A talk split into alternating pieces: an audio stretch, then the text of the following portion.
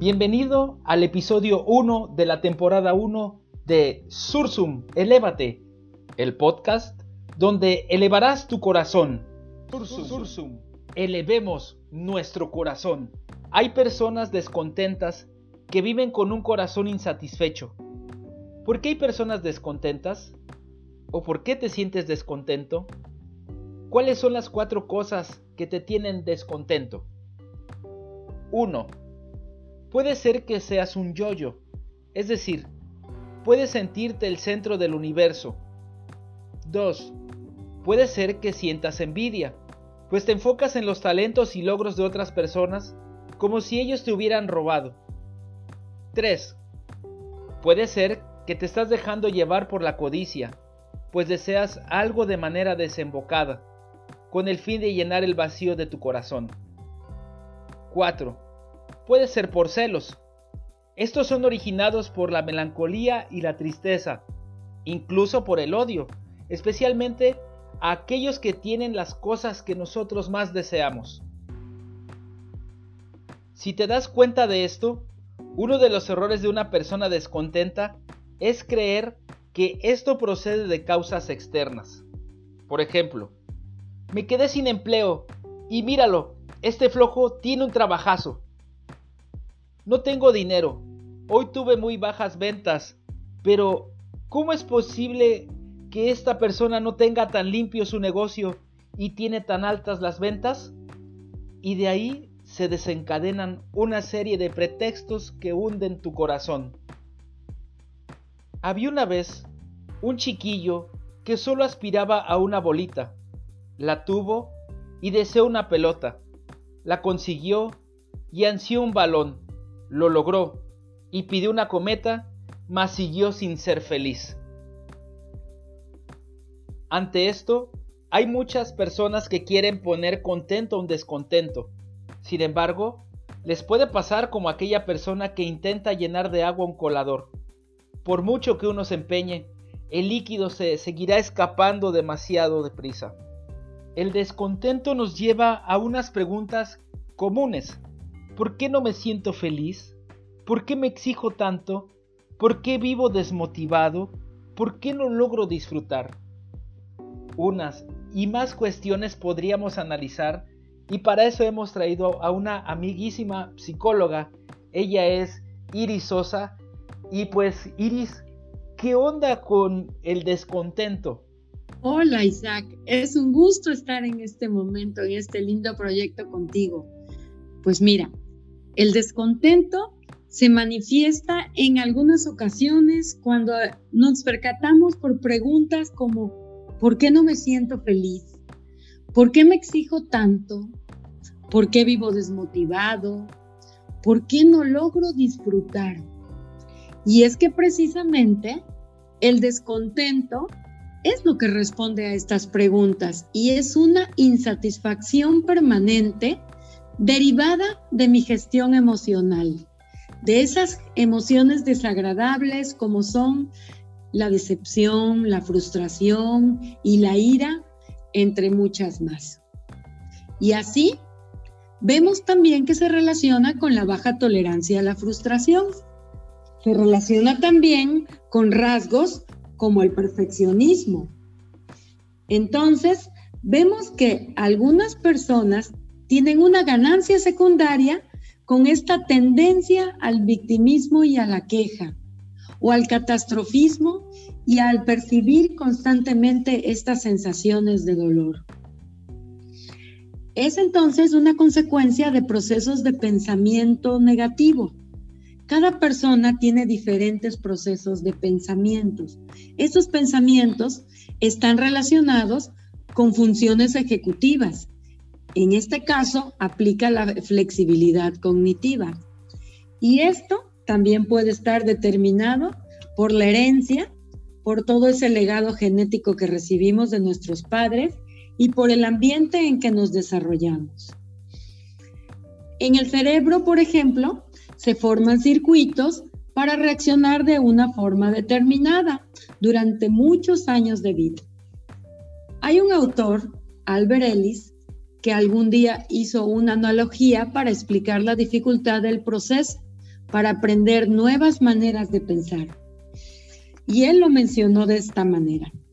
Es como tener un carro de caballos que durante años ha tenido siempre el mismo cochero y los mismos caballos. Los caballos saben a dónde ir sin tener que ser conducidos por el cochero. Pero cuando cambia de cochero, que esto es nuevas formas de pensar, los caballos tienden todavía a ir en la misma dirección, es decir, revivir las viejas emociones y conductas. Es el cochero entonces quien tiene que forzar las riendas para producir el cambio de dirección. Y esto es el nacimiento de nuevas emociones y conductas. Ante esta amplitud tan maravillosa que nos estás haciendo, ¿qué concluyes acerca de lo que es el descontento? Bueno, pues el descontento afecta todas las relaciones humanas, relaciones de todo tipo, familiares, de pareja, laborales, de amistad. El descontento también se mezcla con el miedo y logra que la persona se aleje de posibles fuentes de satisfacción mediante este miedo, es decir, de las relaciones, de placeres, de intereses. También, por otro lado, el descontento afecta la autoestima, afecta increíblemente también nuestro sentido de vida y en general el bienestar. Epícteto, en el siglo I después de Cristo, ya nos decía que no nos perturban las cosas, sino la interpretación que hacemos de ella. Esto, traducido al dicho popular, es el equivalente a que las cosas son del color del cristal con que se mira. Y es así como nos damos cuenta que una persona descontenta no se contentará ni siquiera cambiando de lugar de residencia, de trabajo, de estilo de vida, de lo que sea, pues aunque piensen que tendrá mayor paz el alma, no lo encontrará.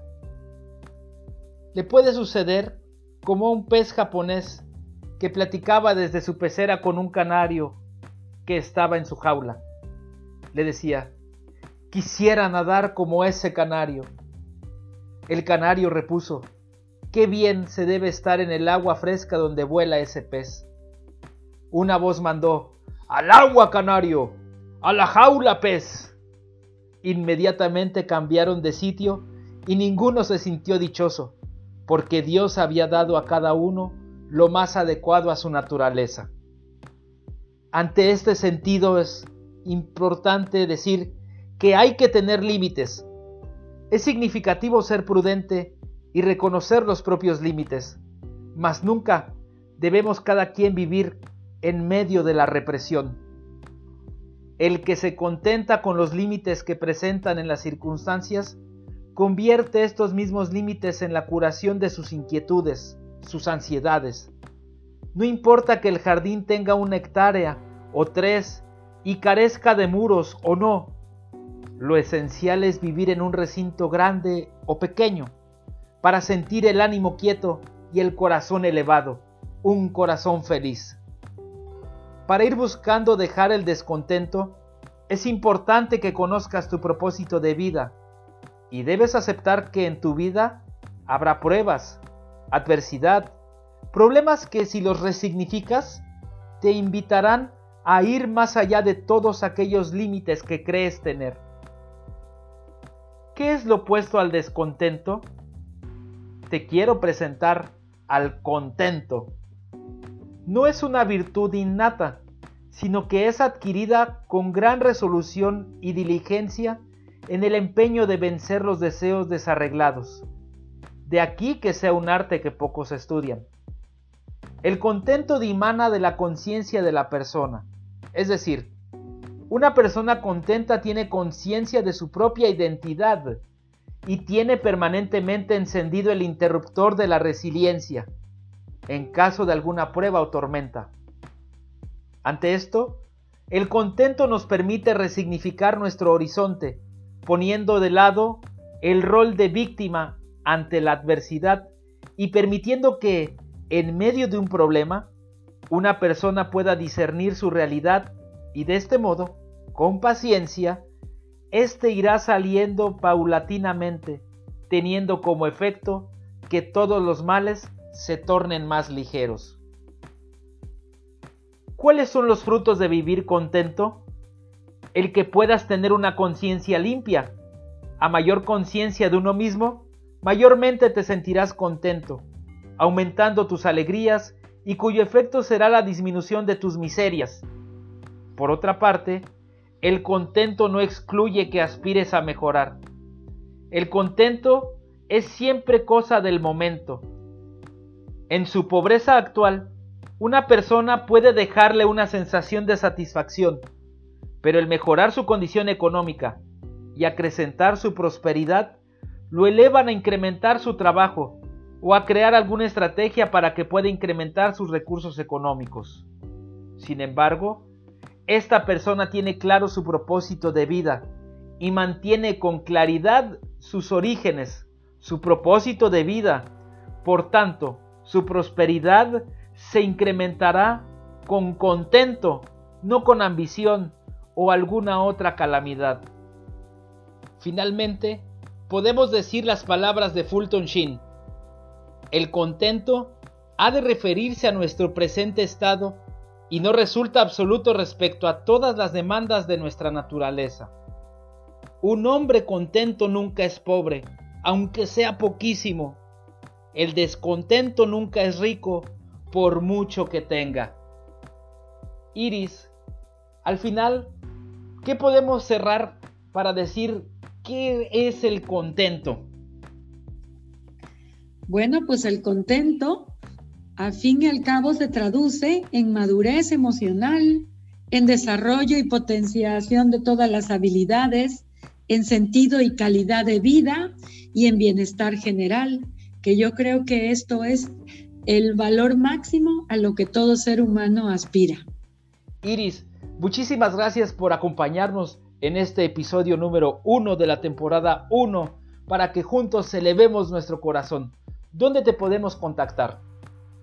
Pues un gusto estar con, con, ustedes en este momento, un placer, agradezco mucho la invitación y bueno, me pueden contactar por mi correo psicóloga iris 2020 arroba gmail.com o por mis redes sociales, Gimnasio Emocional en Facebook, Gimnasio Emocional en YouTube y en Instagram, Gimnasio-emocional. Muchas gracias por la invitación y es un gusto. Y a cada uno de ustedes, muchísimas gracias nos vemos durante esta primera temporada a lo largo de estos ocho episodios. Este es el primero de todos estos episodios para que juntos todos los jueves busquemos elevar nuestro corazón. Esto es Sursum, elévate. Sursum, Sursum, elevemos nuestro corazón.